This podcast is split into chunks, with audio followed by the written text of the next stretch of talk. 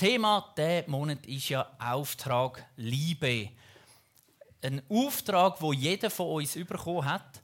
Und ich habe gemerkt beim Vorbereiten, das hat mich schon länger irgendwie bewegt. Und je länger dass ich an dem umstudiert habe, je mehr habe ich gemerkt, hey, eigentlich wissen wir alle, was Gott will mit der Welt.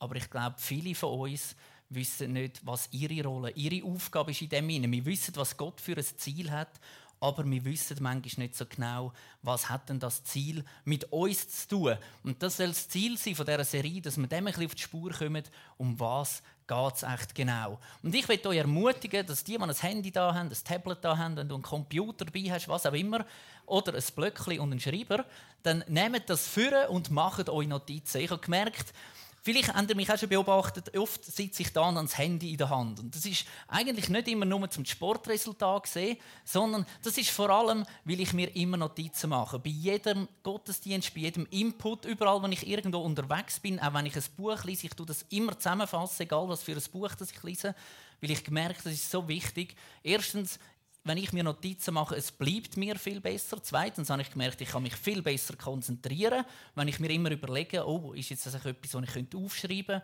Und drittens, wenn ich später wieder mal darauf zurückschaue, merkt man meistens, hey, wow, wahnsinnig, was Gott zu mir gerettet oder was mir hier aufgegangen ist und das begleitet mich jetzt und jetzt ist es wiedergekommen. Und das merkt man nur, wenn man sich Sachen aufschreibt. Also macht euch Notizen, ganz ein wichtiger Punkt.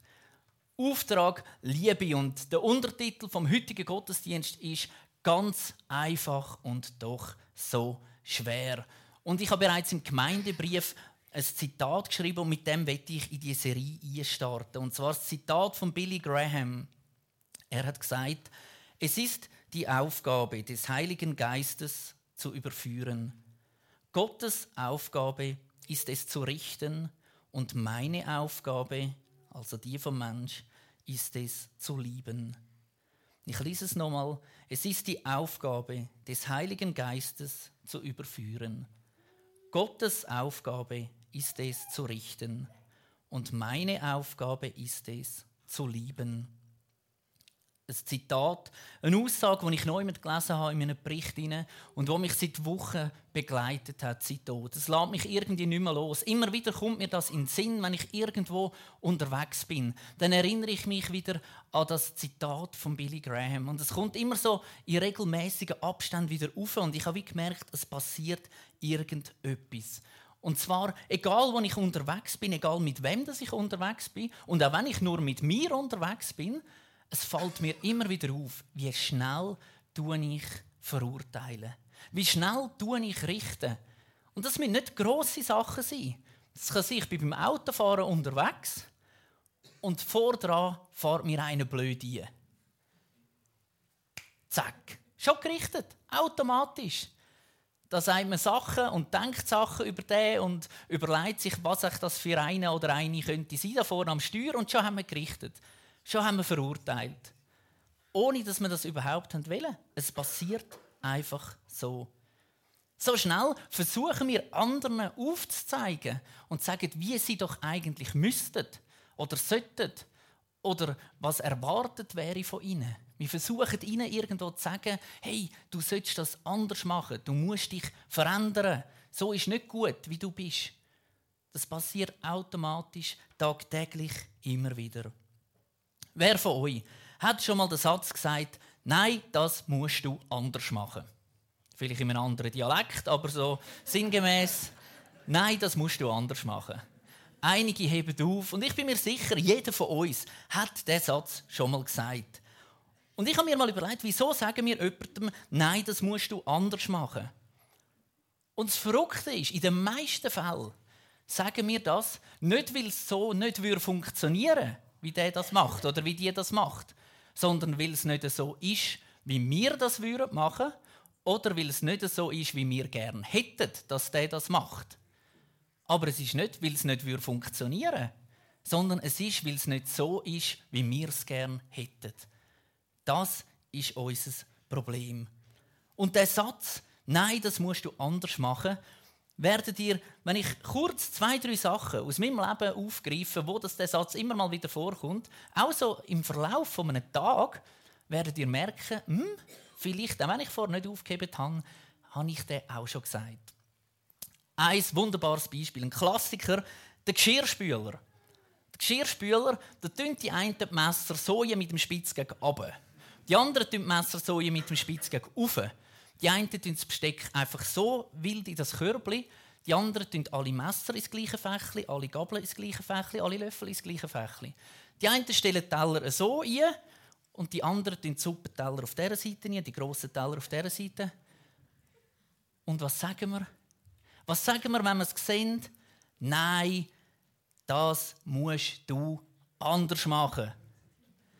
Das Geschirr wird genau gleich sauber. Ob es so drin steht oder ob es so drin steht. Nein, das musst du anders machen. Ein anderer Punkt. Der Autositz. Die, die nicht so ein modernes Auto haben, wo der Sitz sich automatisch an die Position anpasst von dem, der beim Schlüssel das Auto aufgemacht hat. Ihr kennt das vielleicht. Du willst ins Auto steigen, machst die Tür auf, bist im Schuss und dann klemmst du zwischen dem Steuerrad und dem Sitz, weil der, der vorher gefahren ist, oder die, die vorher gefahren ist, den Sitz nicht hinter da hat. Und du sagst, du musst es anders machen. Wenn du aussteigst, fahr doch mit dem Sitz gerade hinter, es tut dir ja nicht weh. Aber mir schon, wenn ich nicht reinkomme. Das musst du anders machen. Ich könnte es auch anders machen. Ein anderer Punkt, überhaupt beim Autofahren. Wie viel redet man sich da gegenseitig drin? Nein, das musst du anders machen, da musst du blinken, da musst du nicht blinken, da hättest du jetzt schneller fahren, langsamer und so weiter. Ein anderer Punkt zum Abschluss. Die Ferien. Alle gehen gerne in die Ferien. Ja, packen mal miteinander einen Koffer. Nein, das musst du anders machen. Das Zeug braucht man doch als erstes. Das muss zoberst sein. Nein, zoberst muss Nattel-Ladekabel sein, weil das muss ich einstecken, wenn wir ankommen. Nein, zoberst muss das sein, Dokument, das wir brauchen am Flughafen und so weiter und so fort. Nein, das musst du anders machen. Wichtig ist generell eigentlich vor allem, dass alles dabei ist. Wo in dem Koffer spielt eigentlich nicht so eine Rolle. Nein, das musst du anders machen. Und was lesen wir denn in der Bibel zu dem Thema? Nein, das musst du anders machen. Johannes 15, Vers 12 steht folgendes: Ich gebiete euch, einander genauso zu lieben, wie ich euch liebe. Ich gebiete euch, einander genauso zu lieben, wie ich euch liebe. Da steht nichts von Nein, das musst du anders machen. Da steht nichts von Richten. Da steht nichts von Verurteilen. Da steht nichts von Überführen. Da steht einfach nur Liebe. Einfach nur Liebe. Ich gebiete euch, einander genauso zu lieben, wie ich euch liebe.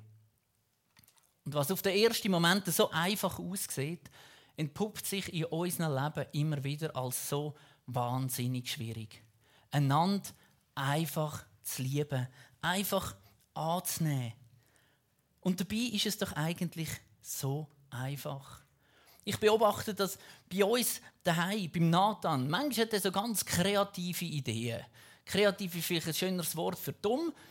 So kreative Ideen und du schaust an und denkst, was ist jetzt das wieder gewesen? Und dann im Moment geht die Liebe so, wenn es so eine Liebeskurve gibt, geht so schnell ab und denkst, nein, es regt dich auf und dann kommt sie sofort wieder rauf. Weil es ist dein Sohn. Und je nachdem, wenn Großeltern noch zu Besuch sind, heisst das, hast du amig auch gemacht. Und du merkst mal, hey, ich habe den genau gleich gern. Das ist mein Sohn. Und so geht es zwischen dir und Gott. Gott schaut auf dich und sagt, du bist meine Tochter, du bist mein Sohn. Ich liebe dich bedingungslos. Einfach so. Ohne Ende. Ich liebe dich einfach so, wie du bist. Gerade weg deine Fehler. Darum liebe ich dich so. Nicht, weil du perfekt bist, sondern ich liebe dich trotz und weg deine Fehler. Nicht für das, was du tust, sondern für das, was du bist. Und das ist bei uns genau das Gleiche. Ich liebe meinen Sohn manchmal nicht für das, was er tut, aber ich liebe ihn für das, was er ist. Er ist eben gleich immer noch der Sohn. Wir sind das Ebenbild von Gott. Du und ich.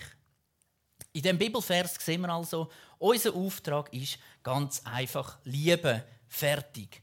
Und jetzt kommen natürlich alle die, die die Bibel gut kennen und sagen, hahaha, so einfach ist es nicht. Johannes 7,24. Dort steht nämlich Folgendes, und das habe ich euch auch mitgebracht.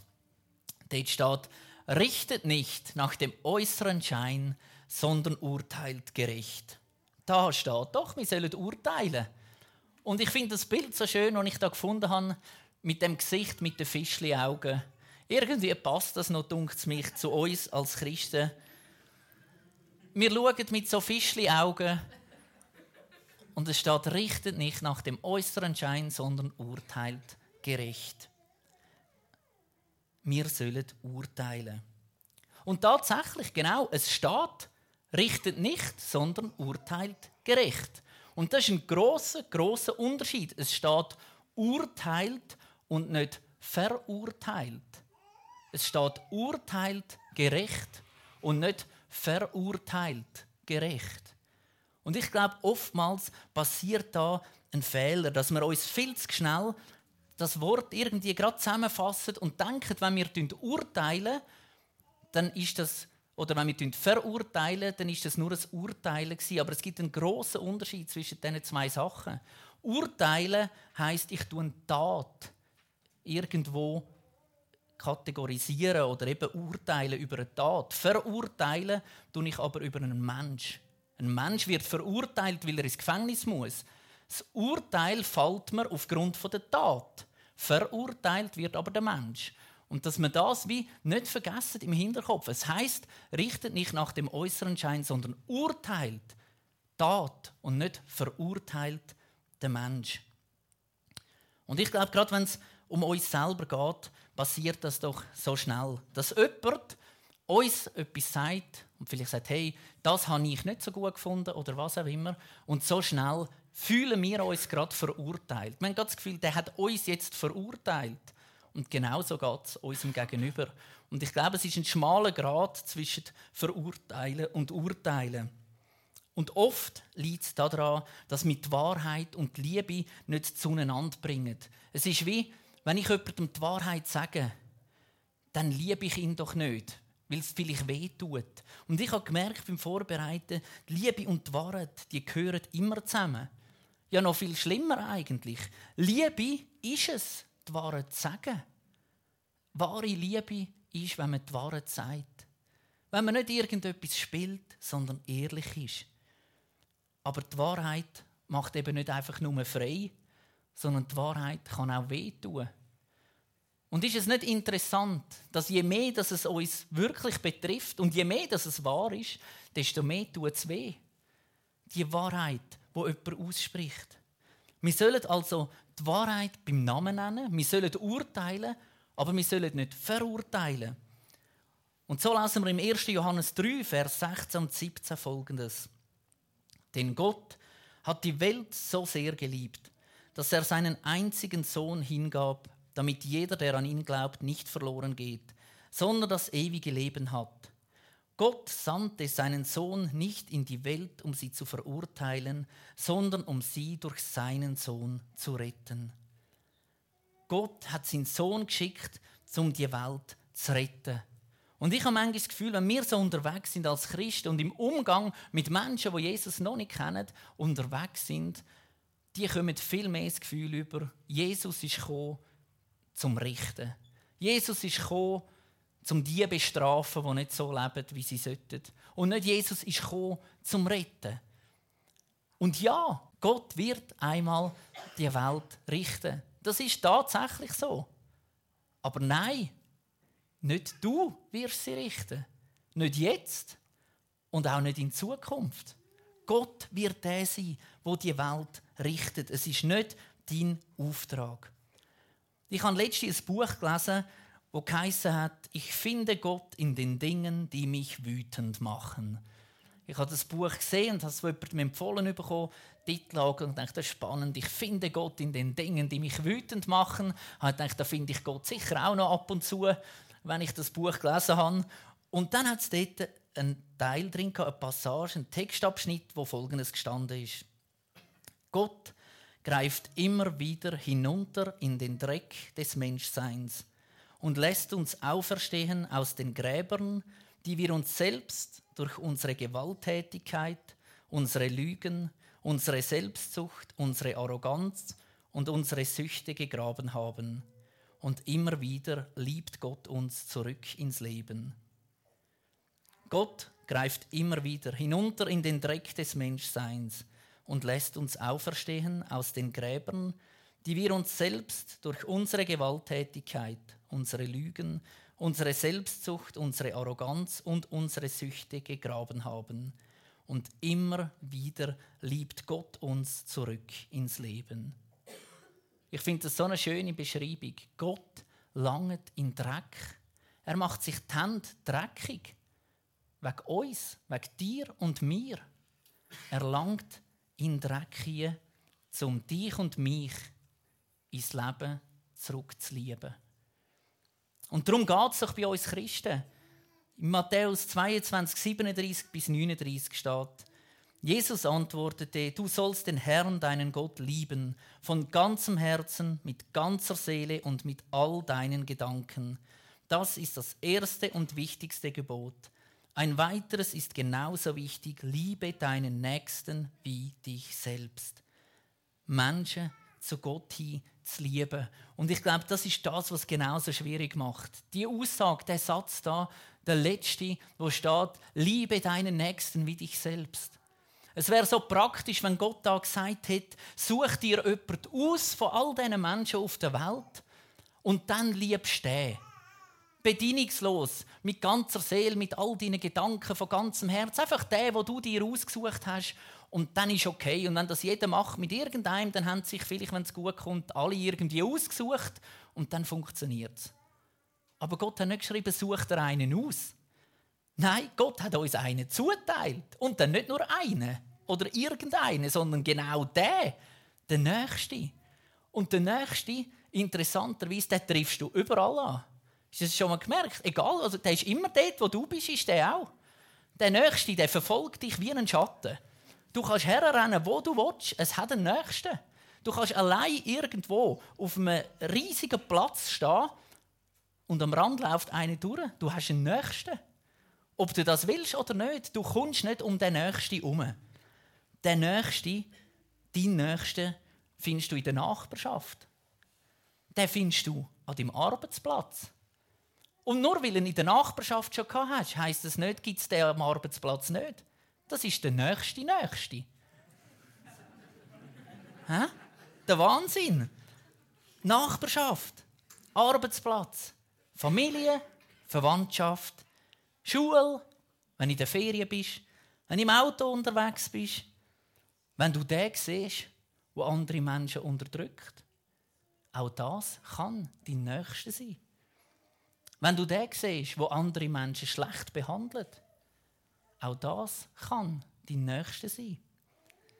Auch der, was überhaupt nicht verdient hat, auch das kann dein Nächster sein. Weil genau du hast es nämlich auch nicht verdient. Und ich habe es auch nicht verdient. Und keiner von uns hat es verdient, dass Gott uns liebt. Und das ist ganz ein wichtiger Aspekt, dass wir den nicht vergessen. Wir lieben Personen, aber wir lieben nicht ihre Taten. Und das ist der große Unterschied. Das ist das, was Gott auch tut. Er liebt den Mensch, aber er liebt nicht die Sünde.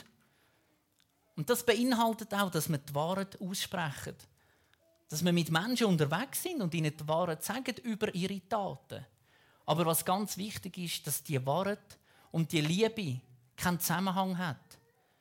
Wenn ich jemandem sage, hey, mach das nicht, und er macht es gleich, dann darf ich nicht automatisch meine Liebe reduzieren durch das und sagen, ich habe ihm ja gesagt, er hat es nicht gemacht, jetzt habe ich ihn ein weniger gern.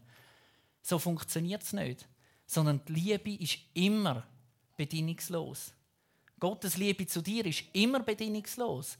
Egal, was du machst, er liebt dich genau gleich. Und das ist das Verrückte an dieser Sache. Er liebt auch den anderen, der nicht an ihn glaubt, genau gleich wie dich. Er liebt nicht dich mehr und der weniger oder der etwas mehr, wenn er einen Schritt vorwärts gemacht hat, sondern er liebt ihn jetzt genau gleich. Auch dann, wenn keine Veränderung passiert, sollen wir die Menschen genau gleich lieben. Darin liegt das Geheimnis. Das Geheimnis von 1. Johannes 4,19. Wir lieben, weil er, Gott, uns zuerst geliebt hat. Darum lieben wir.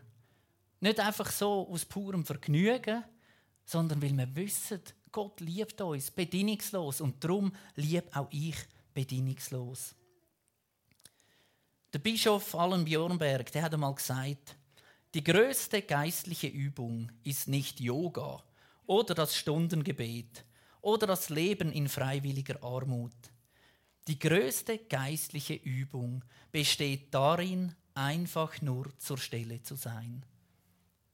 Die größte geistliche Übung ist nicht Yoga oder das Stundengebet oder das Leben in freiwilliger Armut. Die größte geistliche Übung besteht darin, einfach nur zur Stelle zu sein. Einfach nur da sein. Das ist unser Auftrag. Darum bist du, darum bin ich, darum sind wir in dieser Welt. Einfach nur zum Dasein. Da sein für Gott und den Menschen eine Begegnung zu ermöglichen. Nicht du das und Zap und jenes. Und wenn du das alles gemacht hast, könntest du dieses auch noch machen. Und wenn du dann alles gut gemacht hast und gute Taten gemacht hast, dann langt es dir dann vielleicht, dann bist du dann irgendwo ein bisschen näher bei Gott, er liebt dich ein bisschen mehr. Nein, er liebt dich, egal was du tust. Und ich glaube, das ist der große Unterschied. Wenn wir das erkennen, er liebt mich so oder so, dann ist es nicht mehr, ich muss etwas machen für ihn, damit er mich liebt, sondern ich darf etwas machen, weil er mich liebt. Und das ist ein riesiger Unterschied, wenn ich nicht mehr muss, damit ich geliebt wird, sondern darf, weil ich geliebt wird. Dann ist es nicht mehr ein Antrieb, wo ich selber muss, aus mir aus Kraft suchen, sondern dann habe ich Kraft schon. Dann ist es nur noch ein Zurückgeben. Wir sind Ebenbilder von Gott.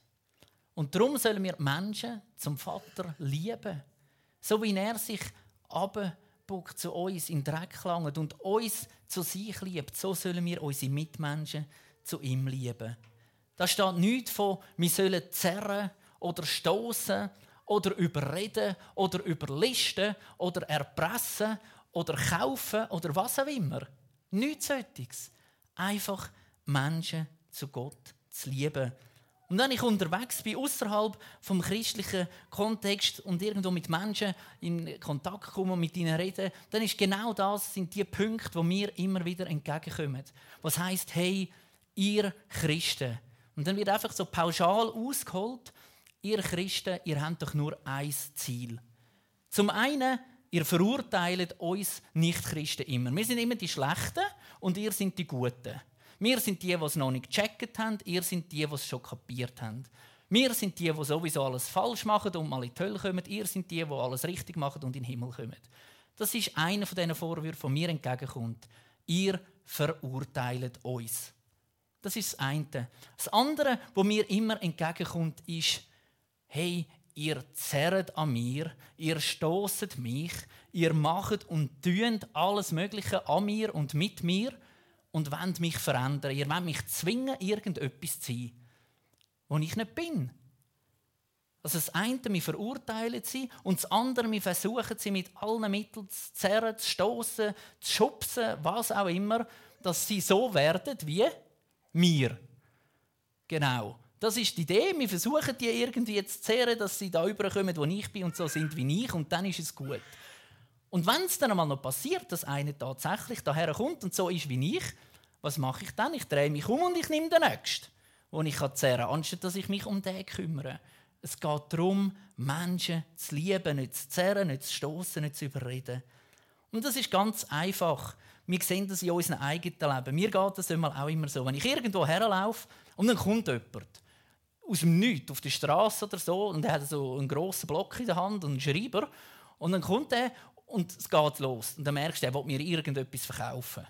Und der fängt an mit Argumenten und Zeug und Sachen und macht und tut. Und eigentlich ist mir schon nach fünf Sekunden klar, lass mich in Ruhe.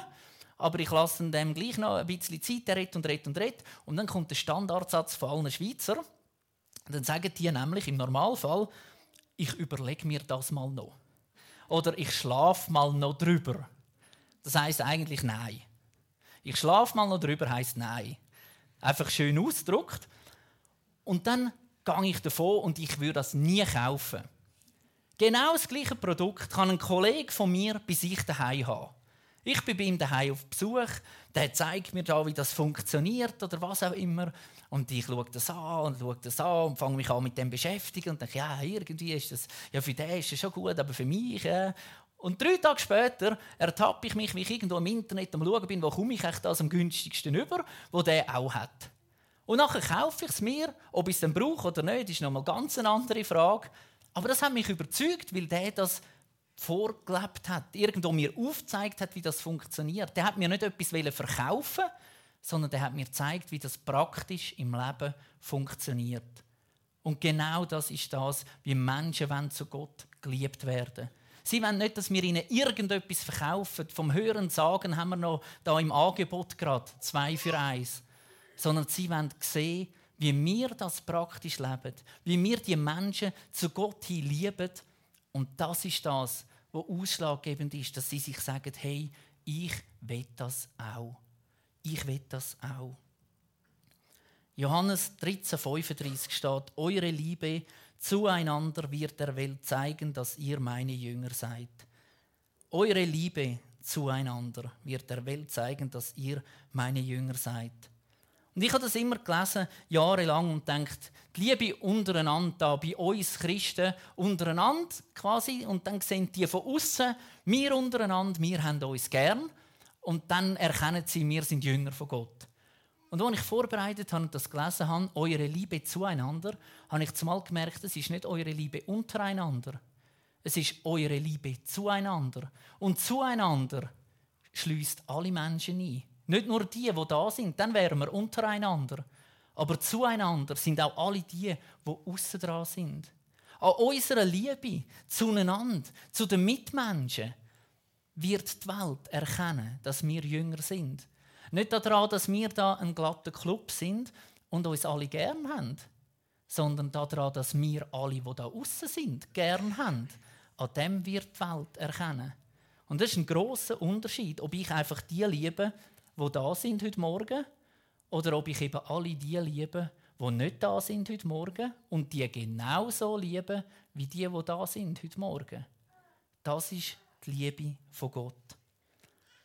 Und vielleicht mögt ihr euch noch erinnern, wir hatten so eine Leue-Serie. Eine Leue-Serie. Und dort hat es ganz einen speziellen Moment gegeben, und zwar die Leute, wenn sie sich begrüßen. Dann haben die ganz ein spezielles Ritual, und zwar reiben die die Stirn so aneinander. Und ich denke, eigentlich wäre es noch originell, wenn wir das auch würden einführen und würden sagen, zur Begrüßung reiben wir so die Stirn aneinander. Und der Grund ist ja, wieso dass die das machen. Zum einen, das löst Duftstoff aus. Darum würde ich es jetzt aber vielleicht nicht machen. Genau. Aber ein anderer Grund, der viel wichtiger ist, es drückt etwas aus. Sie reiben die Stirn aneinander und das heißt, du gehörst dazu. Punkt. Einfach, du gehörst dazu. Der zweite Punkt ist, du bist in Sicherheit da. Du musst keine Angst haben, dass dich irgendjemand bloßstellt, dass du angegriffen wirst, dass du nicht genügst, dass du mehr solltest leisten, was auch immer. Du bist da in Sicherheit. Ich habe dich gern. Einfach so, wie du bist. Ich habe dich gern. Hallo, herzlich willkommen. Ich habe dich gern. Der letzte Punkt. Ich nehme dich an, so wie du bist. Nicht so, wie ich dich gern hätte, nicht so, wie du solltest sein, sondern so, wie du jetzt bist. So nehme ich dich an und so habe ich dich gern. Und ich glaube, das ist das, wo eine Boden schafft, wo Menschen Sachen ermöglicht wo Menschen ermöglichen, Sachen auszuprobieren. Und tatsächlich, der Glaube soll ausprobiert werden. Das lesen wir sogar in der Bibel. Es ist nicht, du sollst dich entscheiden für den Glauben und dann musst du. Sondern in der Bibel steht, probiert es aus. Probiert es aus und prüft es. Malachi 3,10. Dort geht es um den zehnten Teil. Da steht, bringt den kompletten zehnten Teil eurer Ernte ins Vorratshaus, damit es in meinem Tempel genügend Nahrung gibt. Stellt mich doch damit auf die Probe, spricht der allmächtige Herr, ob ich nicht die Fenster des Himmels für euch öffnen und euch mit unzähligen Segnungen überschütten werde. Prüft's, probiert's, testet's, schaut, ob es verhebt. Ein Boden, wo Menschen Sachen ausprobieren können. Ein Boden, wo Menschen dürfen Fehler machen, sollen Fehler machen. Wenn nicht da bei uns in der Gemeinde, wo denn sonst? Menschen ermutigen zum Fehler machen. Aus Fehlern lehrt man. Das ist der dritte Punkt. Zu lehren und der letzte aufzublühen. Und so einen Boden wünsche ich mir für uns als CBZ. Dass wir Menschen zu Gott her lieben. So wie sie sind. Nicht so, wie wir sie gerne hätten oder wie sie sollten sein, sondern so, wie sie sind. Und ganz zum Schluss, Liebe heißt auch Vertrauen. Und wie entwickelt sich Vertrauen? In den wenigsten Fällen so. In einer Sekunde, oh, ich vertraue dir, gut, komm, wir machen irgendetwas. Sondern es geht Schritt für Schritt. Das braucht Zeit, das Vertrauen kann wachsen. Vertrauen gewinnt man auch nicht, indem dass man zerrt, dass man stoßt, dass man überlistet, dass man überredet, dass man irgendwo etwas durchzwängen sondern in dem, dass man einfach da ist.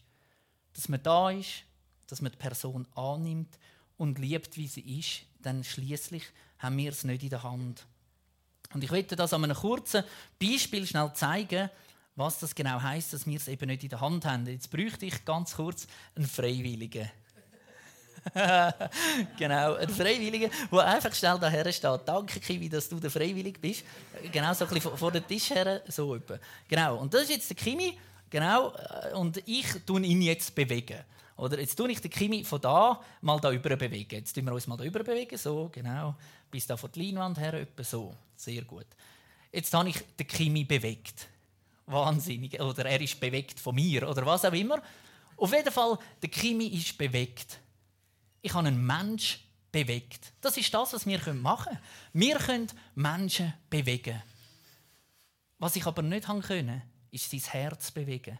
Ich habe ihn als Mensch bewegt. Er kommt jetzt vielleicht neu in die Gemeinde, weil ich ihn überredet habe, überlistet, was auch immer, zerrt und so gestoßen. Ich habe ihn bewegt dazu, in den Gottesdienst zu kommen. Aber ich habe nicht sein Herz bewegt. Du darfst wieder Platz nehmen, merci. Sondern das Herz bewegen, das kann nur Gott. Wir können vielleicht Menschen bewegen, aber wir können nicht Herzen bewegen. Psalm 103, Vers 11 steht, denn so hoch wie der Himmel über der Erde ist, so groß ist seine Liebe zu allen, die ihm mit Ehrfurcht begegnen. So hoch wie der Himmel ist. Wir haben es gehört vorher, das Universum, wie groß die Galaxie ist. Gott gibt uns Möglichkeiten, uns zu entscheiden. Ihr seht das auf dem Foto mit ganz vielen verschiedenen Türen. Und wir können vielleicht Menschen beeinflussen und versuchen, ihnen zu sagen, was sie machen sollen, was für Entscheidungen sie treffen sollen. Aber schlussendlich ist es Gott und der Heilige Geist, der überführt. Gottes Liebe gilt jedem Mensch. Entscheiden muss sich auch jeder Mensch selber. Und ich wünsche mir, dass wir immer mehr lernen, darauf zu vertrauen, dass es Gott kann.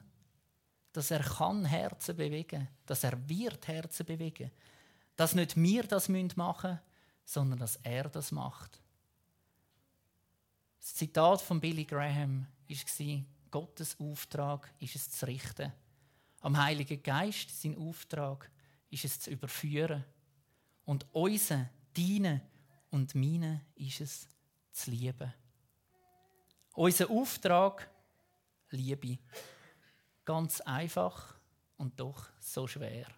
Amen.